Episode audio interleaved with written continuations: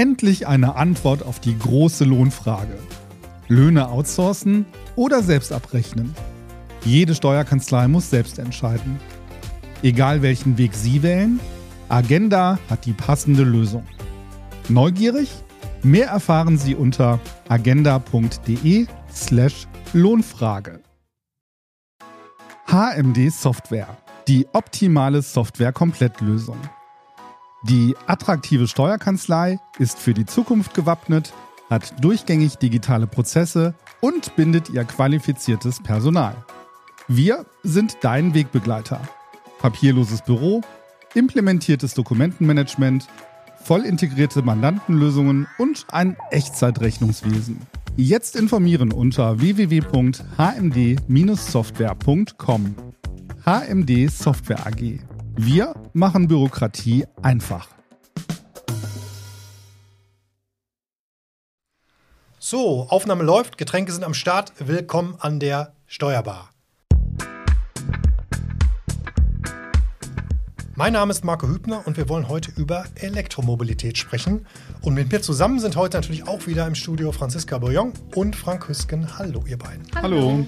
So, Elektromobilität. Franzi, kannst du bitte uns einmal wieder ins Thema holen? Ja, sehr gerne. Elektromobilität, genau im Hinblick so auf die Praxistauglichkeit schauen wir uns an und auch ähm, ja, Umweltfreundlichkeit, die Umweltaspekte wollen wir uns anschauen.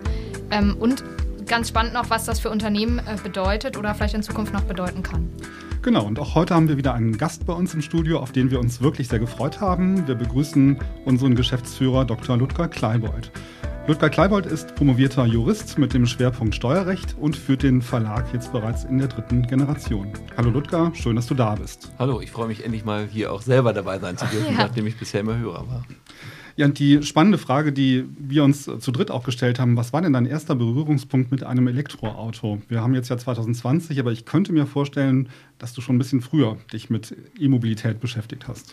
Ja, der erste Wunsch kam auf, als ich ähm, aus freien Stücken äh, nicht mehr in Herne, sondern aufs Land gezogen bin und dann täglich pendeln muss, weil ich da sozusagen keine öffentlichen Verkehrsmittel habe und dann gesagt habe, das müsste jetzt aber mal für die Umwelt besser gehen. In welchem Jahr sind wir? Ähm, das war schon tatsächlich 2002. Mhm. Äh, dann habe ich aber die erste Möglichkeit gehabt, in einem Elektroauto zu sitzen 2009 im Januar, als ich in dem Tesla Roadster einmal fahren durfte und da war ich infiziert. Das Gerät selber war leider zu klein für mich, mhm. von der Körpergröße her, aber äh, da wusste ich, das ist der Weg, der mich auf jeden Fall total fasziniert und reizt. Mhm. Das warst, du warst schon mal angetriggert, aber irgendwie war das noch nicht das richtige Auto für dich. Nein, das ist auf, auf Lotus-Basis ein Sportwagen, ja. der viel zu klein ist für einen Menschen, der über zwei Meter Körpergröße hat. Insofern ging das technisch gar nicht. Aber äh, der sehr gute Verkäufer damals hat mir gleich gesagt, ja, ja, aber es gibt bald einen größeren, den können Sie jetzt schon mal bestellen. Das habe ich dann auch gemacht. Mhm. Äh, 2009 mit dem Erfolg, dass ich dann auch 2013 im Sommer okay. einer der ersten war, der einen haben durfte. Vier Jahre Lieferzeit, das ist ja schon mal eine Hausnummer. Äh, ja, ja äh, aber Tesla ist natürlich trotzdem Vorreiter gewesen damals. Äh, auch andere heute, äh, Autos heute können nicht viel mehr als das Auto, was ich dann damals bekommen habe im, im 2013. Was gab es dann noch an weiterer Auswahl? Wie ging es dann weiter? Dann kam, glaube ich, irgendwann noch der iMIF und der Ampera. Ne? Wie, ist, wie kannst du das zeitlich Genau, wir, äh, 2011, im, äh, Anfang des Jahres, äh, stießen wir auf ein Angebot, dass man einen iMIF ähm, kaufen kann. Das ist auf Mitsubishi-Basis. Ähm, brauchen gleich auch mit, von Peugeot und Citroën gab es den auch in Kleinwagen völlig überteuert für das, was man da bekommen hat, muss man schon sagen. Also, Habe ich auch noch nie gehört, diesen Wagen. iMIF? Ja, genau. Okay. Äh, ja, das Toller ist. Toller Name eigentlich. ja. ähm, und ähm, also es steht, glaube ich, für Mitsubishi Electric Vehicle oder mhm. irgendwie sowas.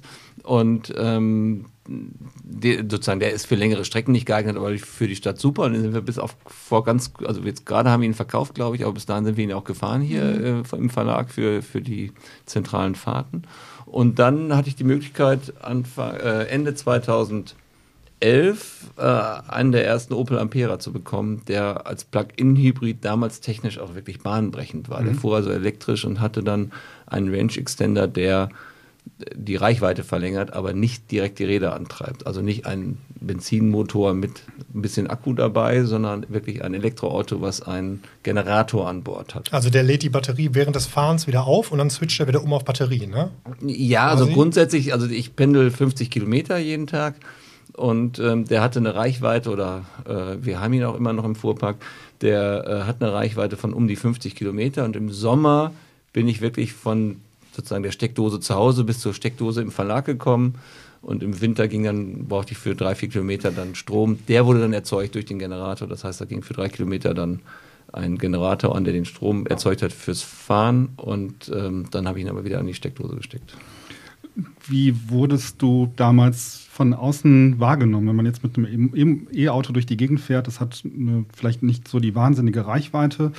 Ähm, kannst du dich dann noch an Gespräche erinnern? Hat man gesagt, ja, das ist ja ein Spielzeug oder war dann erst war dann eher so die, ähm, die Aussage, ja, das ist ja schon irgendwie ein, ein guter Trend und das, hattest du das Gefühl, dass es auch äh, weitergeht und ähm, dass sich das mal so explosionsartig äh, verbreitet, ähm, wie es jetzt der Fall ist? Oder wie war damals dein Empfinden? Also ich bin nach wie vor überzeugt, dass der elektrische Antrieb äh, definitiv die Zukunft sein wird, ob der Strom aus einer Batterie oder aus einer Wasserstoff-Brennstoffzelle oder was anderem kommt, ist, glaube ich, da die zweite Frage, weil das ja im Moment als Glaubenskrieg geführt wird. Das, glaube ich, ist gar nicht entscheidend. Entscheidend ist, dass kein Verbrennungsmotor mehr an Bord sein wird. Davon bin ich fest von überzeugt, dass, äh, und war ich damals auch schon. Mhm. Schon allein, weil es viel leichter, einfacher zu fahren ist. Also man, wie, wie ein Autoscooter, man drückt drauf, fährt los und da gibt es keine Gänge und keine Gangschaltung und kein was weiß ich, was man alles noch bedenken muss. Und hat natürlich auch viel weniger Wartung als äh, so ein Benzin- oder Dieselmotor mit wahnsinnig vielen beweglichen Teilen, die dauernd geschmiert und gewartet und sonst was werden müssen. Und ähm, grundsätzlich war es so, den, der, der Opel Ampera sah vielleicht jetzt ein bisschen untypisch aus für ein deutsches Auto, aber ist ja in Deutschland entwickelt. Mhm. Ähm, aber ähm, war jetzt nicht so futuristisch und deshalb haben wir den auch sehr auffällig beklebt, damit die Menschen merken, okay, das ist ein, ist ein wirklich ist ein elektrischer, also ein Plug-in-Hybrid. Und ähm, bei dem zweiten Auto, dem Tesla Model S, den wollte ich dann auch, hatte ich überlegt, sollen wir den auch bekleben in Gelb? Ich bin ja auch gerne Markenbotschafter für unseren Verlag. Und da haben mir dann alle Menschen abgeraten und gesagt, der sieht so gut aus, das könnte man nicht machen. der müsste schwarz bleiben, deshalb ist er schwarz geblieben. Und da übrigens, das ist ja schon damals ein durchaus sehr teures Auto gewesen. Aber ich glaube, anders als andere Fahrzeuge in dieser Preisklasse äh, ist mir da eher Verständnis und Sympathie entgegengebracht worden und weniger dieses, boah, lässt er sich dafür eine Karre raus und fährt jetzt mit so einem Bonzenauto. Also es war eher ein positives mhm. äh, Widerspiegeln, obwohl das Auto eben auch nicht für jeden bezahlbar ist, muss man ja. sagen. Ja. Ähm, ganz lustig, dass du es jetzt gerade als äh, Glaubenskrieg bezeichnet hast, so was die, die Antriebsformen angeht. Ähm, ich habe mich so ein bisschen mit dem Thema Umweltfreundlichkeit beschäftigt und äh, das habe ich auch schon bei, in vergangenen Folgen immer so auf mir auf dem Zettel geschrieben. Äh, so die Frage, ob Elektroautos wirklich umweltfreundlicher sind, da gehen ja die Meinungen auseinander, beziehungsweise ähm, wird über die Batterie gesagt, dass die eben die CO2-Bilanz schon stark ähm, trüben kann. Wie siehst du das oder wie stehst du dazu? Du hast gesagt, dass du trotzdem glaubst, dass die äh, E-Mobilität oder der elektrische Antrieb zukunftsträchtig ist? Also ich bin fest davon überzeugt, dass, dass das äh, sinnvoll ist. Und zwar aus dem einfachen Grund, dass ich die Chance habe, mit Ökostrom betrieben auch wirklich CO2-neutral zu fahren. Jetzt müssen wir über Ökostrom vielleicht auch noch reden, mhm. aber grundsätzlich habe ich die Chance, während das bei Verbrennungsmotoren zwar auch theoretisch äh, oder auch in kleinen Mengen im Moment praktisch auch synthetisch Kraftstoff hergestellt werden kann, der dann auch eine gewisse CO2-Neutralität haben kann. Das ist aber im jetzigen, äh, im Moment nicht denkbar, dass das in dem Umfang passiert, wie es, wie es ist. Und ein zweiter Aspekt, den will ich da auch noch reinbringen. Wenn wir in Deutschland über Fahrverbote reden, dann liegen die nicht am CO2-Ausstoß, sondern am Schadstoffausstoß an dem, äh, an, der, an dem Ort, wo man langfährt. Mhm. Und äh, das ist bei Elektroautos unstreitig so, dass sie dezentral, wenn sie nicht mit Ökostrom geladen werden, sondern mit fossilen Brennstoffen geladen werden, äh, also wenn ich also Kohlestrom reintue, habe ich auf jeden Fall eine dezentrale Schadstoffemission. Das heißt, das Problem in den Städten mit Fahrverboten und so weiter vermeide ich auf jeden Fall. Aber grundsätzlich bin ich der Meinung, dass erstens man die natürlich mit Ökostrom fahren sollte oder muss und dann habe ich da wirklich eine gute Bilanz. Und das Zweite ist, was oft diskutiert wird, sind die Schadstoffe der Batterie. Also bei der mhm. Herstellung natürlich ist die ähm, energieintensiv und tatsächlich sind da auch zum Teil ähm, Bestandstoffe wie seltene Erden drin, die zum Teil unter fragwürdigen Bedingungen abgebaut werden. Da muss man erst natürlich sagen, okay, das ist natürlich super, wenn man weiß, wer hat die, die am besten, effizientesten aufgebauten Batterien. Und da muss man sagen, da gibt es auch noch Hersteller, die sind da nicht gut. Die haben viel hm. Kobalt zum Beispiel. Es gibt Hersteller, die haben deutlich weniger Kobalt. Also da kann man dann auch nochmal sich mit beschäftigen, wenn einen das interessiert. Die erste kobaltfreie Batterie zum Beispiel ist auch schon also, äh, über den Laborversuch hinaus, aber das wird kommen. Ähm, und das Zweite dabei ist natürlich auch die Lebensdauer der Batterie. Und ähm, da geht jeder davon aus, dass im Moment eine Batterie 150.000 Kilometer hält. Aber es gibt äh, Teslas, die da jetzt gerade ist einer eine Million Kilometer gefahren, das war in der Presse so ein bisschen. Äh, der hat, gut, die erste Batterie hat in der Tat auch nur 280.000, glaube ich, gehalten, weil das ein sehr früher Tesla auch war. Da hatten die selber noch nicht so genau raus, wie man das macht, auch mit der Ladesteuerung. Und danach ist er dann die weiteren äh, 800 oder 720.000 Kilometer ist er mit einer Batterie gefahren das möchte ich mal sehen, welcher Verbrennungsmotor das überhaupt aushält. Ja, witzig, dass du jetzt gerade die 150.000 ins äh, Spiel bringst. Ich hatte gelesen, dass ab 150.000 gefahrenen Kilometern eine positive Klimabilanz Einzug hält. Das würde dann ja passen. Also wenn er darüber hinausfährt bis zu einer Million Kilometer, ähm, rechnet sich das natürlich irgendwo schon ähm, wieder. Trotzdem diese fragwürdige Gewinnung auch von Lithium, äh, das wohl nicht sehr häufig vorkommt und einen sehr äh, krassen ähm, äh, Wasseraufwand bedeutet. Also für eine Tonne Lithium verdunsten zwei Millionen Liter Wasser. Das stimmt schon, aber natürlich äh, entwickelt sich die äh, Wissenschaft da ja auch immer weiter. Ne? Es wird ja jetzt nicht, die Batterien werden wahrscheinlich nicht äh, so bleiben, wie sie jetzt sind, sondern auch da wird ja noch mehr Gehirnschmalz reingesteckt und ähm, genau, also Entwicklungen. Da gebe ich zu, da mache ich es mir dann als eher Jurist oder Unternehmer äh, leicht und sage, okay, da wird es Fachleute geben, die das verbessern. Da bin ich im Detail auch nicht nah dran zu sagen, wie technisch die Batterie aufgebaut werden kann oder wie die Gewinnung besser gehen kann. Aber äh, ich finde wichtig bei dieser Diskussion, dass wir auch immer gucken, was ist denn die Alternative? Und ich weiß nicht, wer sich schon mal äh, Ölsandfelder in Amerika angeguckt hat, wie da im Moment Öl gewonnen wird äh, oder wer die Bestandteile des Frackings sich mal im Detail angeguckt hat oder wer auch nur sich überlegt, wie aus Saudi-Arabien das Öl da eigentlich, das sozusagen wird da ja auch nicht sozusagen mhm. äh, an der Quelle gezapft mit einer Flasche, wie, sondern das sind ja auch extreme Umweltbelastungen, die dadurch entstehen. Ähm, genauso auch wie dann natürlich die, die ähm, äh, die weitere, das Recycling der ganzen Komponenten ist ja auch nicht so unproblematisch. Also ein, ein Katalysator der die Schadstoffe auffängt, den kann man sich ja auch nicht zu Hause ja. unter das Bett legen. Also das sind, das sind alles Themen, die, die, also ja, das ist alles problematisch, aber die Alternativen sind ja jetzt auch nicht Besser. unproblematisch. Ja, Deshalb glaube ich, muss man Klar. da auch die, dann genau gucken, was klar, man Man, man stützt sich dann immer so auf das, was äh, schlecht ist und fragwürdige Gewinnung und Umweltaspekte und so, aber klar, das, was wir jetzt haben, ist ja auch nicht äh, der Weisheit letzter Schluss. Ähm, gibt es noch andere Szenarien, die du dir vorstellen kannst für die Zukunft im Bereich des Individualverkehrs? Also wir hatten hier so Beispiele aufgeschrieben, Extraspuren in der City, auf Autobahnen, ähm, Innenstädte für konventionelle Antriebe schließen. Also gibt es da irgendwas, was du dir vorstellen könntest, was dir vorschwebt? Naja, ich, also das ist ganz interessant, dadurch, also, dass ich ja schon sehr lange fahre, äh, war das Thema Parkplatz früher zum Teil gar kein Thema mehr für mich, äh, weil die Ladesäulen ja für Elektroautos freigehalten sind, davon mal ausgehend, dass das auch erfolgt, ähm, hatte ich aber einen Parkplatz, weil es gab ja keine Autos, mhm. also keine Elektroautos sonst. Deshalb, der war ja immer frei, also zum Beispiel äh, an, an, großen Verkehrsknotenpunkten. Das ist mittlerweile natürlich anders. Da stehen natürlich jetzt auf einmal Elektroautos und die sind nicht mehr frei. Und dann muss man auch gucken, zum Beispiel, wenn man da jetzt ge sich gesagt hat, dass man da laden will, wie man das hinkriegt. Ähm, da, insofern, ich glaube aber eher, ähm, dass wir insgesamt, glaube ich, ähm, uns weiterentwickeln müssen im, im Bereich des Mindsets. Und da glaube ich aber schon, also die Bevölkerung, also die, das, die Menschen können ja immer nur das kaufen, was es gibt oder nutzen, das es gibt. Und deshalb finde ich, das ist das Hauptproblem, das wir haben, meines Erachtens, ist, dass es kein Angebot gibt. Mhm. Also natürlich kann man den Tesla fahren. Ich würde sagen, der ist, wenn man in Europa unterwegs ist und nicht dauernd die Vorstellung hat, dass man nach dem Frühstück losfährt und vor Mittagessen in München ist von Norddeutschland aus. Äh, aber das, glaube ich, ist nicht der Alltag der meisten Menschen.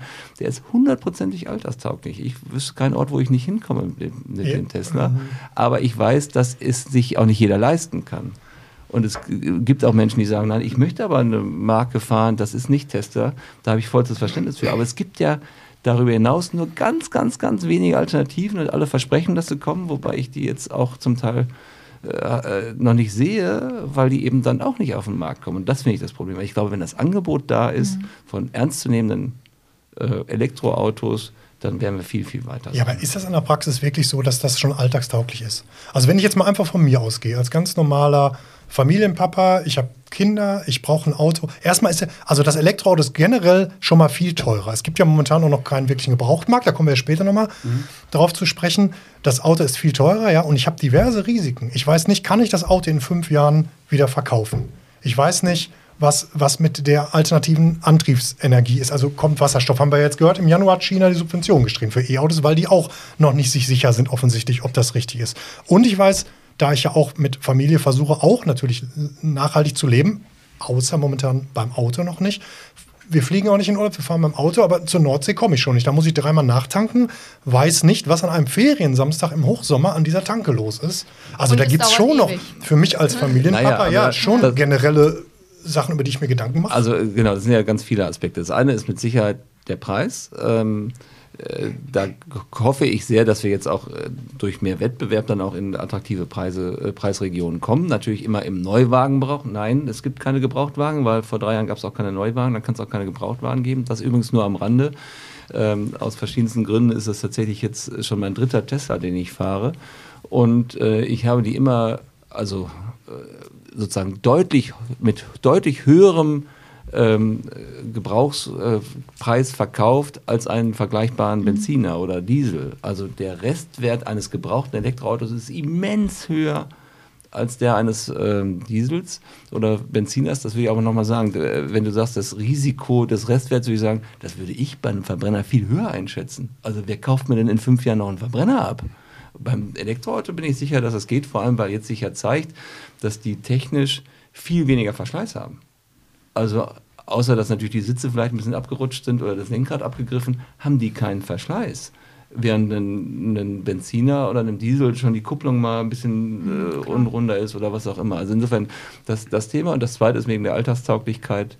Also wie gesagt, Preis absolut richtig. Die sind im Moment nur Neuwagen und hochpreisig und vor allem Gebrauchtwagen fast so teuer wie ein Neuwagen. Ähm, weil es eben kein Gebrauchtangebot gibt, aber die Alterstauglichkeit durch die Schnellladung ist da. Also äh, ich fahre mit einem Tesla sowieso entspannter, aber auch mit jedem anderen Elektroauto, das eine vernünftige Reichweite hat. Also die neueren, ich würde mal sagen, ab 300 Kilometer macht das Spaß, wenn ich längere Strecken fahre. Alles das darunter, das waren Anfängerautos, das war toll, dass die gab, aber die sind nicht alterstauglich, das teile ich. Ähm, da fahre ich an jedem Punkt in Europa mit der Ladeinfrastruktur. Tesla hat jetzt als Einzelnen den Vorteil, dass sie ein proprietäres Ladesystem auch noch so haben. Aber ähm, da komme ich wirklich überall hin. Ja, aber wie kann das denn funktionieren in der Innenstadt?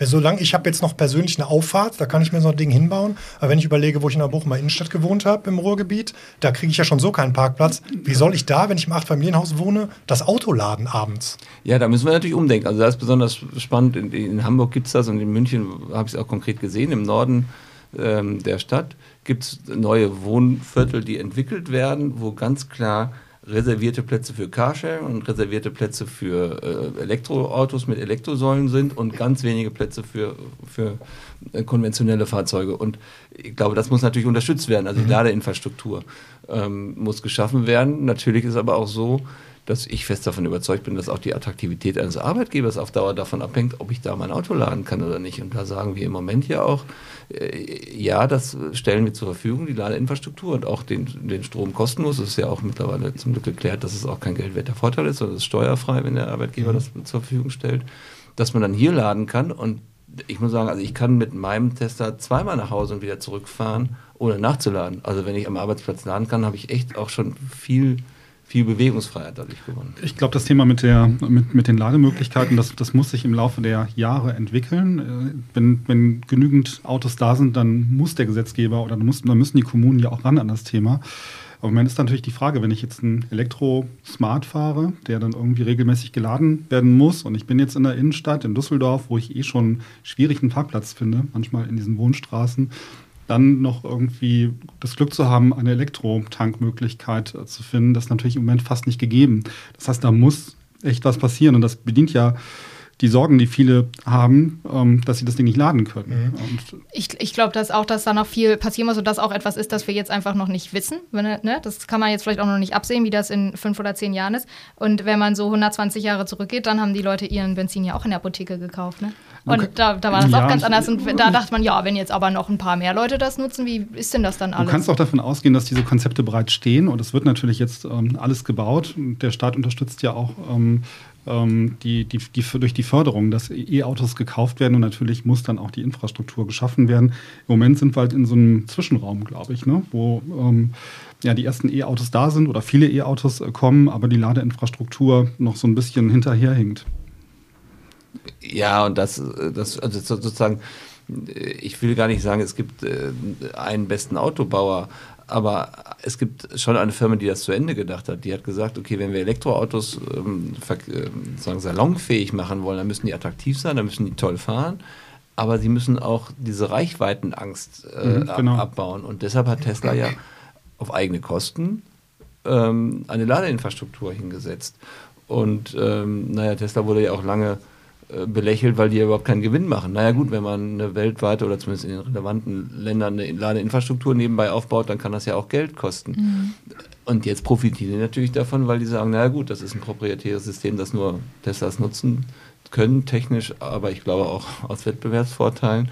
Und deshalb ähm, profitieren die davon und andere äh, Autohersteller mit, mit sehr, sehr, sehr hohen Gewinnen sagen, ja, wann baut der Staat endlich mal hier die Dinger hin? Das, ja, das kann man so machen, aber ich finde, wenn ich den Wandel wirklich will, mhm. und das ist mein Vorwurf auch an, deutlich an die Automobilindustrie, wenn ich den Wandel will, dann kann ich den bewegen. Wenn ich mhm. ihn nicht will, finde ich Argumente, warum ich ihn nicht haben will. Mhm. Du hast eben gesagt, dass es auch äh, gut ist, wenn Arbeitgeber auch ähm, Mitarbeitern die Möglichkeit geben, am äh, Unternehmen zu laden. Das haben wir hier im Verlag ja auch ähm, äh, gut gelöst. Wird, der Strom wird auch rein ökologisch gewonnen ne, bei uns. Ja, also wir haben seit, ich glaube seit 2009 auch hier Ökostrom und ähm, das nee, finde ich auch wichtig, sonst macht das nur halb so viel Sinn, dass wir da äh, natürlich ja, schon gucken, was tun wir rein in den Tank oder in die Batterie. Mhm. Und die Ladesäulen wachsen wahrscheinlich immer weiter, weil immer mehr Mitarbeiter jetzt dann auf Elektrofahrzeuge umswitchen. Genau, also im Moment äh, haben wir sechs Säulen und äh, haben aber gesagt, okay, sobald wir da äh, mehr brauchen, bauen wir auch mehr. Wir bauen jetzt nicht wahnsinnig viel mehr in Vorlauf, weil schon die Preise sinken pro, pro Ladestation und natürlich auch die Erkenntnisse reifen. Also jetzt die erste, die wir hingestellt haben, die lädt relativ schnell, schnell. da ist dann äh, auch ein Tesla nach dreieinhalb Stunden, glaube ich, wieder voll. Das brauchen wir aber gar nicht. Das ist natürlich sehr aufwendig und auch relativ teuer, aber in der Regel ist man ja doch länger am Arbeitsplatz und kann dann auch länger wieder den Strom nachtanken, den man braucht. Und dann können wir lieber etwas günstigere, sage ich mal, und einfache Ladeinfrastruktur zur Verfügung stellen, die aber den Zweck erfüllt, dass man laden kann. Ja, es wird ja auch über eine Abschaffung der Dieselsubvention nachgedacht. Der Wirtschaftswissenschaftler Ferdinand Dudenhöfer hat vorgeschlagen, vor kurzem den Steuervorteil für Dieselkraftstoff abzuschaffen. Doch immer ist der Großteil der Dienstwagen ja mit äh, Dieselmotoren ausgestattet. Ähm, gäbe es den Vorteil nicht mehr, das ist jetzt so die Annahme, könnte der Anreiz laut Dudenhöfer dann größer sein, auf ein Elektro- oder Hybridfahrzeug umzusteigen. Wie schätzt du das ein? Ja, der steuerliche Anreiz spielt schon immer eine große Rolle und das muss man natürlich dann jetzt auch wieder gesamt äh, wirtschaftlich fast sehen. Ich glaube, dass die Sorge der vor allem deutschen Automobilhersteller vor der Elektromobilität und damit sozusagen die Weigerung darauf umzusteigen, das, also ich meine, die ersten Elektro-Golfs kann man in Recklinghausen ja im, im, Umspannwerk auch sehen, die, die waren in den 70er Jahren, bei der Ölkrise hatte man Elektroautos und da hat man gesagt, nee, schnell wieder weg, weil die gesehen haben, dass der vermeintliche USP der deutschen Automobilindustrie ja vor allem in den Triebwerken, also in der mhm. Technik des Motors liegt wo man ja sich auch wirklich unterscheiden kann beim, beim Verbrennungsmotor. Und wenn dieser Vorteil wegfällt, also den Elektromotor, die bauen alle den gleich guten ein, da kann man sich kaum so gut ähm, noch unterscheiden. Und wenn ich natürlich deshalb gegen diese Antriebstechnik bin, dann tue ich mich vielleicht auch schwer, Subventionen zu streichen, wenn ich Angst habe, dass die äh, Zulieferindustrie und auch die, die Automobilhersteller darunter leiden können. Ich glaube nur, wir müssen da also als Kind des Ruhrgebiets, wäre es für uns wirtschaftlich auch schöner gewesen, wenn wir heute noch in der in der, im Boden nach Kohle buddeln würden. Das macht aber natürlich sonst keinen Sinn mehr und deshalb müssen wir im Ruhrgebiet auch aushalten, dass man das nicht mehr tut. Mhm. Und mit einem, also letztlich muss man sagen, im Ruhrgebiet einem viel schnelleren Kohleausstieg als der, der im Moment diskutiert wird, weil wir hier keine Kohle mehr, mehr fördern, die kommt alle aus dem Ausland. Äh, und da glaube ich, kann man auch radikaler vorgehen und muss nicht immer so viel Rücksicht nehmen, weil mhm. Uns fragt ja auch keiner, ob es noch lose Blattwerke gibt oder nicht. Wir machen auch Stimmt. digital. So. Ähm, in einem Interview, das wir gleich noch hören, wenn ich mal so weit vorgreifen darf, da spricht Frau Kabe-Gessler vom grünen Fußabdruck für Unternehmen oder auch Unternehmer. War das so für dich die Hauptmotivation oder dass du gesagt hast, das ist mir jetzt ein Herzensanliegen, deswegen hast du es auch ins Unternehmen geholt? Ja, das schon. Also das Thema äh, Nachhaltigkeit insgesamt mit den, mit den drei Säulen ist uns sehr wichtig. Äh, also Ökologie, ähm, Ökonomie und Soziales. Aber vor allem auch der Klimawandel, weil der wirklich sehr spürbar ist und ich glaube, dem kann sich keiner entziehen. Das ist mir auch schon länger klar. Mhm. Deshalb haben wir ja früher auch auf Ökostrom umgesetzt und sind eigentlich seit 2013, wenn ich es jetzt richtig erinnere, auch klimaneutral als Unternehmen, wobei das ganz interessant ist, die Anforderungen daran durch, durch, durchaus steigern. Äh, steigen, da waren die Berechnungsschemata ein bisschen einfacher, sage ich mal vorsichtig, vor fünf, sechs Jahren, als sie es heute sind. Das ist auch gut so. Das heißt, da steigt auch unser Anspruch, klimaneutral zu, äh, um klimaneutral zu sein, müssen wir mehr tun als früher. Aber das ist völlig in Ordnung. Ähm, das finde ich schon wichtig. Das, da müssen wir auch alle uns drum kümmern. Und das finde ich, ist die Verantwortung als Unternehmer, was zu tun für die Gesellschaft und auch dafür zu sorgen, dass nicht spätere Generationen zahlen für das, was wir machen.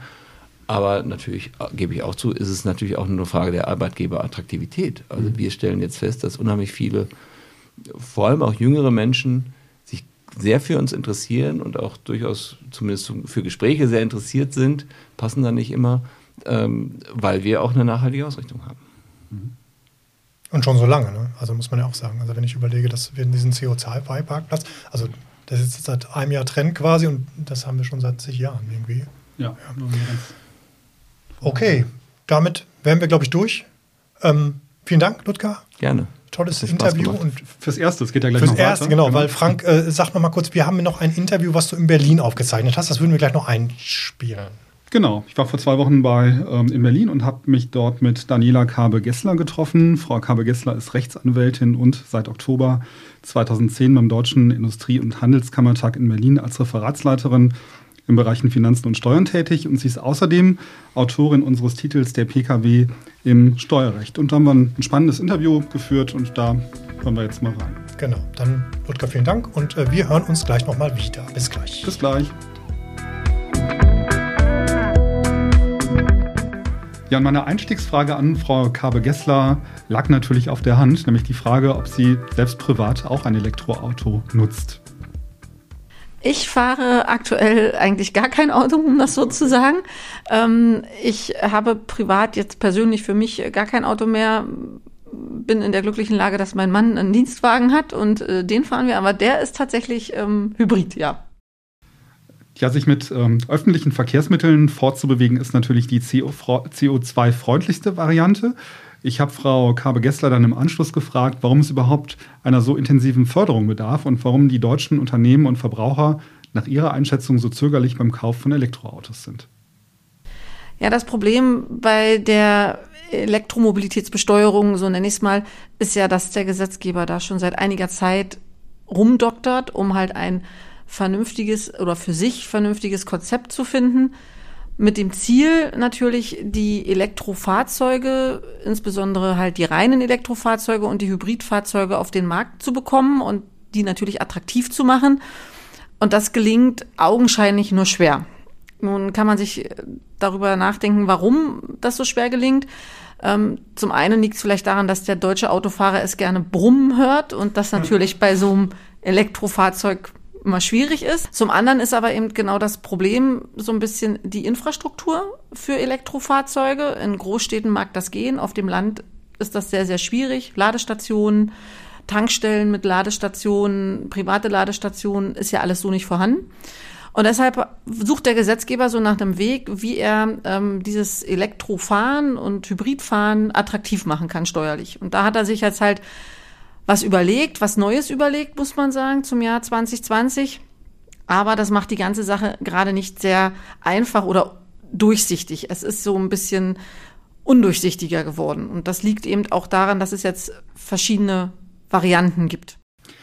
Ja, dann haben wir noch über Reichweiten und Anschaffungskosten gesprochen und ich habe Frau Kabe-Gessler gefragt, ob sie die Ansicht teilt, dass viele mit dem Kauf zögern, weil sie nicht wissen, ob sie mit der Reichweite des Fahrzeugs und mit der Infrastruktur der Lademöglichkeiten klarkommen. Den Eindruck, muss ich sagen, habe ich aus der Praxis auch. Ähm, das ist immer so die Frage, genau, für was möchte ich es nutzen? Wo lebe ich dann? Wo bin ich unterwegs? Und wie ist meine Infrastruktur drumherum? Wir haben eben ja nun ein bisschen das Problem auf dem deutschen Automobilmarkt, dass eben die Reichweiten insbesondere von Hybrid- und auch reinen Elektrofahrzeugen noch nicht so sehr hoch sind. Und das, glaube ich, ist auch der Ansatzpunkt der Politik, die nämlich mit ihren jetzt steuerlichen Regelungen auch der Herstellerbranche, glaube ich, mit auf den Weg geben möchte, so ins Hausaufgabenheft. Ihr müsst halt sehen, dass ähm, ihr da halt mehr äh, Kapazitäten schafft, weil die steuerlichen Regelungen hängen jetzt ganz stark an den Reichweiten. Mhm. Und ähm, man muss dann halt bestimmte Parameter erfüllen. Oder bei reinen Elektrofahrzeugen hängt zum Beispiel die steuerliche Förderung daran, wie teuer das Fahrzeug maximal ist. Mhm. Das sind halt im Prinzip, sage ich mal so, dass der Kleinwagen bis Mittelwagensektor bis 40.000 Euro Bruttolistenpreis. Mhm. Der ist jetzt aber nicht so das typische Dienstwagen-Flottensegment, muss man halt ehrlich gesagt auch zugestehen. Ne? Ja. So ein, ich sag mal, Außendienstler, ähm, vielleicht mit zwei Kindern, fährt jetzt nicht unbedingt die Fahrzeuge statistisch gesehen mit 40.000 Euro Bruttolistenpreis. Und genau da spricht Frau Kabe-Gessler einen wichtigen Aspekt an, da der Gesetzgeber eine Deckelung der Förderung eingebaut hat, die sich am Anschaffungspreis bemisst. Dies führt dann dazu, dass bei den größeren Modellen doch wieder eher zum Diesel gegriffen wird. Eigentlich muss sich das Unternehmen zunächst genau anschauen, welches Fahrprofil ein Mitarbeiter hat, beziehungsweise ähm, ja, welche Mitarbeitergruppen das Unternehmen hat. Und Frau Kabe-Gessler sagt dazu, Genau, das ist ein, ein durchaus wichtiger und umfangreicher Prozess, den ein Unternehmen dadurch laufen muss. Erstmal die Entscheidung, wie ist das Nutzungsverhalten meiner Arbeitnehmer? Fahren sie viel, fahren sie wenig? Wohnen sie auf dem Land, wohnen sie in der Großstadt? Ähm, daran muss ich ja dann halt bemessen, was für ein Fahrzeug kann ich meinen Mitarbeitern eigentlich anbieten von den Reichweiten. Dann kommt die nächste Frage, genau, wo ziehe ich den Strom her? Habe ich die Möglichkeit, dass der Mitarbeiter zu Hause ähm, auf der Straße vor seinem Wohnhaus eine Ladestation hat, wie in vielen Städten. In Berlin zum Beispiel ist das ja durchaus der Fall. Mhm. Nicht überall, aber an einigen Ecken. Mhm. Auf dem Land ist das schwierig. Da muss ich darüber nachdenken, schaffe ich dem Mitarbeiter selber eine Ladestation an. Viele Autos sind mittlerweile ausgestattet mit ähm, Ladekabeln, die halt normale Hausstromsteckdosen mhm. haben. Mhm. Wenn das aber nicht der Fall ist, dann sind das halt besondere Steckdosen. Dann muss ich natürlich klären, wie kommt der Mitarbeiter dazu? Mhm. Wer trägt die Kosten? Trägt der Mitarbeiter die Kosten vom privaten Strom oder trägt der Arbeitgeber das? Das sind alles so Fragen, mit denen man sich auseinandersetzen muss. Schlussendlich finde ich, ist es aber immer die Entscheidung, wie will sich das Unternehmen ökologisch eben aufstellen. Mhm. Wenn das Unternehmen sagt, wir wollen uns jetzt den grünen Fußabdruck geben, so nenne ich es jetzt mal, und wir wollen ähm, eine bessere CO2-Bilanz haben, ähm, dann wird man sich auch dazu entscheiden und dann muss man die anderen Dinge Folge mitentscheiden. Aber man muss sie halt tatsächlich beim Prozess gleich mit andenken. Und dann habe ich Frau Kabe-Gessler gefragt, welche Versteuerungsmodelle der Gesetzgeber denn überhaupt vorsieht. Wenn ein Mitarbeiter ähm, einen Hybridwagen fährt mit der bestimmten Reichweite, momentan noch 40 Kilometer, dann versteuert er nur noch die Hälfte des Bruttolistenpreises und das macht schon was aus, ob ich 60.000 Euro als Bemessungsgrundlage habe oder nur 30.000 mhm. Euro und davon dann eben, jetzt sage ich mal, die obligatorischen 1% nehme. Und beim reinen Elektrofahrzeug jetzt neu eben ähm, seit 2020 sind es eben sogar nur noch 25 Prozent. Mhm. Und das sind eben bei den maximal 40.000 Euro, die er kosten darf, im Endeffekt maximal 10.000 Euro, also 100 Euro geldwerter Vorteil. Das ist schon attraktiv. Mhm. Das ganze System funktioniert allerdings nur dann, wenn der Mitarbeiter, der ein Hybridfahrzeug im Leasing angeboten bekommt, auch in Eigenverantwortung regelmäßig Strom tankt und nicht zu bequem ist und den Wagen ähm, ja einfach nur mit äh, Benzin fährt. Genau, weil das wird so kalkuliert sein. Die Leasingfirmen werden halt kalkulieren, dass da halt auch natürlich eine gewisse Lade ein Ladeverhalten stattfindet, dass man halt auch mit den Reichweiten dann zumindestens die das Fahrzeug bietet, also momentan eben die mindestens 40 Kilometer und die schaffen jetzt ja auch schon durchaus größere Fahrzeuge, die eben durchaus im Dienstwagenflottensegment, sage ich mal, unterwegs sind. Aber ja, das muss dann sichergestellt werden, weil ansonsten ähm, fährt der Mitarbeiter natürlich im Zweifel mit Benzin und vorher mit Diesel und dann wird das halt tatsächlich die Kosten erhöhen. Mhm. Und dann wird das im Zweifel mit den Leasingverträgen vielleicht kritisch. Mhm. Genau. Dann habe ich Frau Kabe-Gessler gefragt, ob sich auch bei der Fahrtenbuchmethode etwas ändert. Ja, auch die Fahrtenbuchmethode wurde natürlich mit angepasst, weil man jetzt natürlich gesagt hat, ähm, der Mitarbeiter kann nicht davon abhängig sein, wie der Geldwertevorteil bewertet wird. Die Pauschalmethode ist, sage ich mal, die gängigste und einfachste, für den Arbeitgeber auch die unkomplizierteste. Beim Fahrtenbuch ist es so, dass ja halt in diese Fahrtenbuchmethode Gesamtkosten einfließen, sprich also Leasingraten, Mietraten gegebenenfalls oder Finanzierungsraten. Und diese Kosten wie Leasingraten, Mietraten oder bei einer Finanzierung dann die sogenannten Abschreibungen, die halbieren sich oder vierteln sich dann dementsprechend auch. Also auch ein Mitarbeiter mit Fahrtenbuch versteuert zukünftig jetzt weniger, wenn er eben ein Elektro- oder Hybridfahrzeug nutzt. Natürlich wollte ich auch wissen, ob sich an der Entfernungspauschale etwas geändert hat und wie sich die Kostenstruktur in den Unternehmen verändert. Nein, die bleibt tatsächlich gleich. Also ähm, der Mitarbeiter, der zum Beispiel privat mit einem Elektrofahrzeug zur Arbeit fährt, der hat die gleiche Entfernungspauschale ähm, wie auch wenn er mit einem Diesel mhm. fährt. Mhm. Und ähm, bei den Reisekosten ist die Kilometerpauschale auch die gleiche. Mhm. Das, da gibt es gar keinen Unterschied. Für, also im Endeffekt ist es wirklich am der, der größte Vorteil ist für den Mitarbeiter, weil sich die Versteuerung ähm, durchaus extrem mindert und das hat ja auch sozialversicherungsrechtliche Auswirkungen, ähm, soweit derjenige noch in, in den Beitragsbemessungsgrenzen ist. Für den Arbeitgeber macht sich das bemerkbar eben an den vielleicht geringeren Sozialversicherungsbeiträgen. Und ähm, ja, gegebenenfalls jetzt an vielleicht günstigeren Leasingraten, weil die Leasingfirmen gerade ein Interesse daran haben, diese Fahrzeuge auch auf den Markt zu bekommen, um sie dann halt als Gebrauchtwagen zu verkaufen. Weil nur dann funktioniert das ganze System. Also der Privatmann kauft sich, glaube ich, weniger momentan solche Hybrid- oder Elektrofahrzeuge. Die können jetzt also eigentlich nur auf den Markt kommen mit den Flotten. Und ähm, deswegen beobachtet man so ein bisschen in der Praxis, dass zum Beispiel vergleichbare Diesel- oder Benzinmotoren in der gleichen Kategorie, gleiche Motorisierung, jetzt in der Leasingrate höher sind als eben der vergleichbare Hybrid. Mhm. Was natürlich dann bedeutet, dass die Leasingfirmen sicherlich die Kaufprämie da noch mit kalkulieren, die sie dann halt irgendwie, also zumindestens oder der, der, der Unternehmer, das Unternehmen mit geltend machen kann. Aber eben vielleicht auch kalkulieren, okay, ähm, so kriegen wir die jetzt halt erstmal auf den Markt. Mhm. Ne? Und mehr hat man jetzt momentan erstmal an den normalen Fahrzeugen tatsächlich für Unternehmen in der Anschaffung nicht gemacht. Mhm. Deswegen sage ich, das Konzept ist noch nicht ganz ausgereift. Also es fehlt noch die andere Seite der Kostenträger, ja, die jetzt auch noch mhm. begünstigt werden müssen. Eine Frage, die ich mir von Beginn angestellt habe, war die, ob wir nicht einfach irre spät dran sind und uns andere Länder gerade technologisch den Rang ablaufen.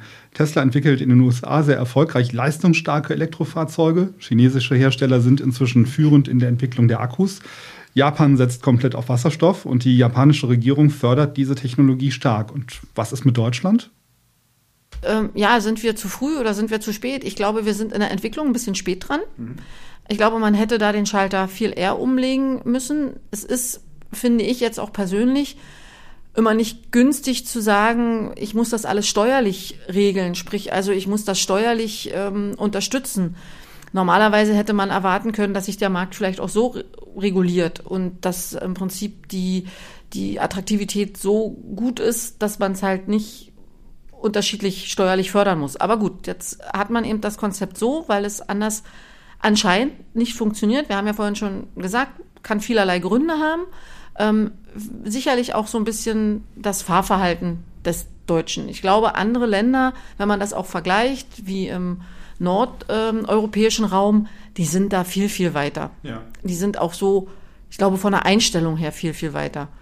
Da, glaube ich, fehlt es hier in Deutschland doch noch an einiges. Aber, aber man sieht jetzt auch, und das sagen auch die Zahlen, die Zulassung steigen. Also die Zulassung steigen. Sicherlich klar, das hat jetzt einen Effekt. Ne? Mitarbeiter, die jetzt halt die Hälfte nur noch versteuern, das, das, das merkt man auf dem Lohnzettel. Klar. Das ist ganz klar. Das soll auch so sein. Und insofern muss man das jetzt halt beobachten. der Gesetzgeber, die Finanzverwaltung hat sich jetzt entschieden, das mal bis 2030 zu beobachten. Das ist ja schon gut in Sicht. Also das Ganze gilt jetzt bis 2030. Bei den Hybridfahrzeugen muss man dazu sagen, immer mit steigenden Reichweiten. Das ist das, was ich meinte vorhin mit Hausaufgaben an die Hersteller. Wenn die das natürlich weiter dann absetzen wollen in dem Flottensegment, müssen sie natürlich auch den Passat als Beispiel bringen, nicht mehr mit 50, sondern irgendwann mit 80 Kilometern. Ja, mindestens. Mindestens, genau. Schöner wäre noch mehr, ne? Aber wie gesagt, das sind jetzt erstmal so die Vorgaben. Und insofern, ähm, ja, muss man schauen, wo das hinführt. Wir haben ja noch eine zweite Sache im Prinzip, die ja ganz spannend ist. Das sind ja die, die keine Autos nutzen, sind ja sozusagen die Fahrräder. Auch hier legt ja sozusagen die Politik und die Finanzverwaltung ihren Fokus drauf. Und das ist ja eigentlich auch eine ganz spannende Sache. Ja, da hat Frau Kabe-Gessler mir zum Schluss noch einen schönen Pass zugespielt. Das Thema mit dem Leasing von Elektrofahrrädern und der Steuerfreiheit interessierte mich nämlich ganz besonders.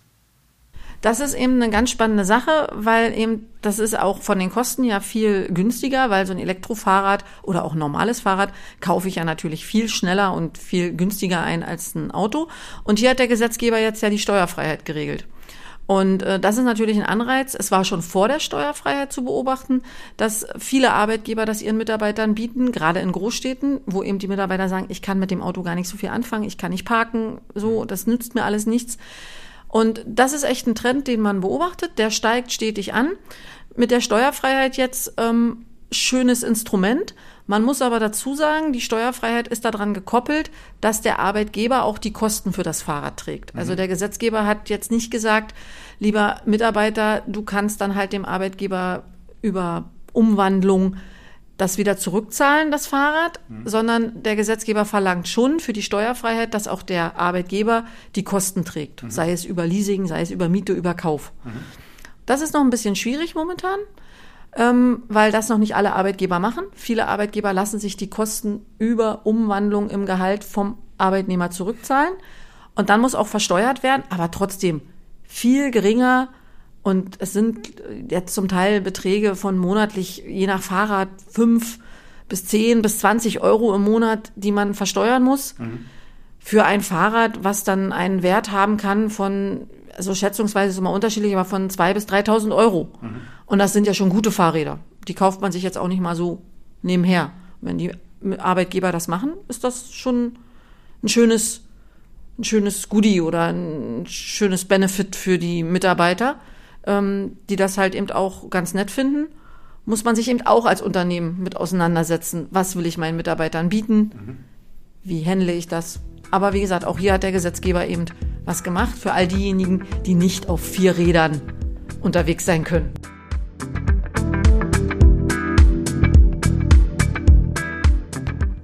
So, wir sind wieder zurück. Ähm, Interview war auch spannend. Ähm, ja, was sagt ihr? Fangen wir vielleicht mal an. Also meine Erkenntnis ist, dass wir im Moment noch nicht an dem Punkt sind, dass für alle ähm, Elektroautos verfügbar sind zu einem akzeptablen Preis, sondern Mhm. dass die erst irgendwie im Zweitmarkt kommen. Das heißt, wenn die Leasingverträge auslaufen, Der Firmenwagen, in der. Firmenwagen in drei, vier Jahren, dass die dann wirklich am Markt sind und dass in dieser Zeit ähm, ordentlich was gemacht werden muss an der Infrastruktur. Und das, was Ludger eben gesagt hat, so diese Hoffnung, dass auch die Technologie sich verbessert, ähm, wie Akkus funktionieren, dass sie schneller aufgeladen werden können und man dann vielleicht in ähm, kürzerer Zeit dann ähm, auflädt und dann doch wieder eine Strecke fahren kann. Das ist, glaube ich, schon entscheidend. Also ich bleibe so ein bisschen dabei, auch momentan in der jetzigen Situation finde ich das immer noch sehr schwierig mit dem Elektrobrenner. Also aus Familiensicht, wenn du sagst, du möchtest gerne nicht fliegen, sondern du fährst halt irgendwie sonst durch die Gegend mit individuell, also entweder in Urlaub mit Familie an die Nordsee oder auch mal irgendwie nach Berlin oder nach Hamburg oder nach München oder sonst wohin für eine Städtetour. Dann ist es halt schwierig, nach wie vor. Also wenn du an einem Samstag schon mal irgendwie, in einem Samstag in den Ferien schon mal an die Nordsee gefahren bist, weißt du, was an den Tankstellen schon bei Verbrennern los ist. Ja. Geschweige, die müssten jetzt alle eine Stunde da stehen und laden. Momentan sehe ich das nicht. Ich glaube, über das Jetzt muss man oder kann man sich, ähm, das, das ist noch nicht der letzte Stand. Also über das Jetzt äh, sich zu unterhalten, das wäre, glaube ich, müßig, weil die Technologie einfach noch nicht so weit ist. Ähm, natürlich muss das stark ausgebaut werden und sich da auch noch einiges verändern. Ich glaube aber auch, dass es zum Teil sich vielleicht schon so entwickeln würde, dass äh, vielleicht sich ein Teil dann überlegt, okay, dann, wenn ich Samstag festgestellt habe, ich muss immer so lange warten, vielleicht fahre ich diesmal dann einfach sonntags los. Verstehst du, wie ich meine? Ja. Dass sich das vielleicht schon auch so. Aber schaut mal, vier, vor vier Jahren waren wir noch gar nicht an dem Punkt, dass wir uns überhaupt über das Thema E-Mobilität hätten unterhalten können, weil ähm, das noch in keinem Kopf drin war. Heute beschäftigen wir uns mit dem Thema und in vier Jahren, wenn die Leasingfahrzeuge da sind, kannst du davon ausgehen, die Regierung subventioniert ja gerade Elektromobilität und dann muss natürlich auch dafür gesorgt werden, da gibt es ja auch Konzepte, ähm, wie dann die Ladeinfrastruktur ist. Also da wird sich noch ähm, einiges tun. Was ich auch noch spannend fand, war, das hat Ludger uns noch gesagt, als das Mikrofon au äh, aus war, dass die, ähm, dass die deutschen Unternehmen, die deutschen Autobauer die Phase der Elektromobilität echt komplett verschlafen haben. Und dass es ja eigentlich nur Tesla gibt jetzt am Markt,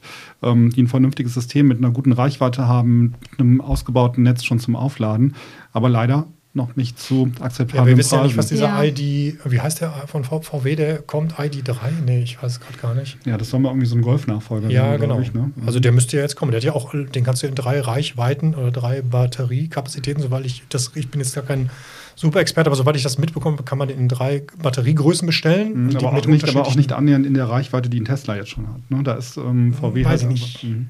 Ich finde auch, das ist wieder so ein wahnsinnig komplexes Thema. Ähm, zum einen, was die Technik an sich angeht, aber auch, äh, was Frau Kabe-Gessler im Interview gesagt hat, so zu den Themen, wer zahlt was, wie, wie gehen Unternehmen vor, was muss da noch alles getan werden, auch in der Besteuerung und so.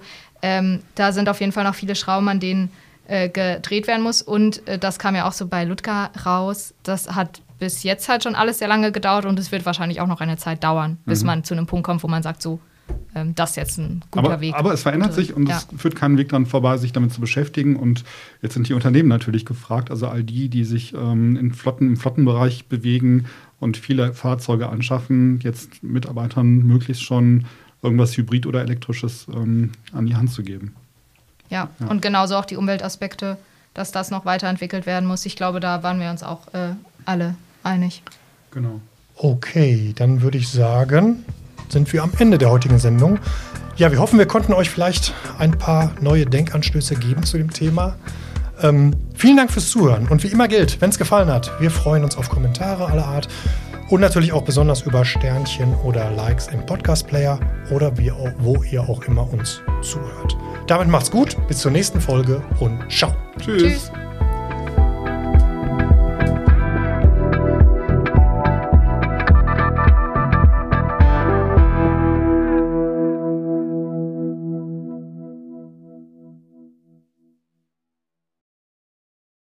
Endlich eine Antwort auf die große Lohnfrage. Löhne outsourcen oder selbst abrechnen? Jede Steuerkanzlei muss selbst entscheiden. Egal welchen Weg Sie wählen, Agenda hat die passende Lösung. Neugierig? Mehr erfahren Sie unter agenda.de slash Lohnfrage. HMD Software. Die optimale Software-Komplettlösung. Die attraktive Steuerkanzlei ist für die Zukunft gewappnet, hat durchgängig digitale Prozesse und bindet ihr qualifiziertes Personal. Wir sind dein Wegbegleiter. Papierloses Büro, implementiertes Dokumentenmanagement, voll integrierte Mandantenlösungen und ein Echtzeitrechnungswesen. Jetzt informieren unter www.hmd-software.com. HMD Software AG. Wir machen Bürokratie einfach.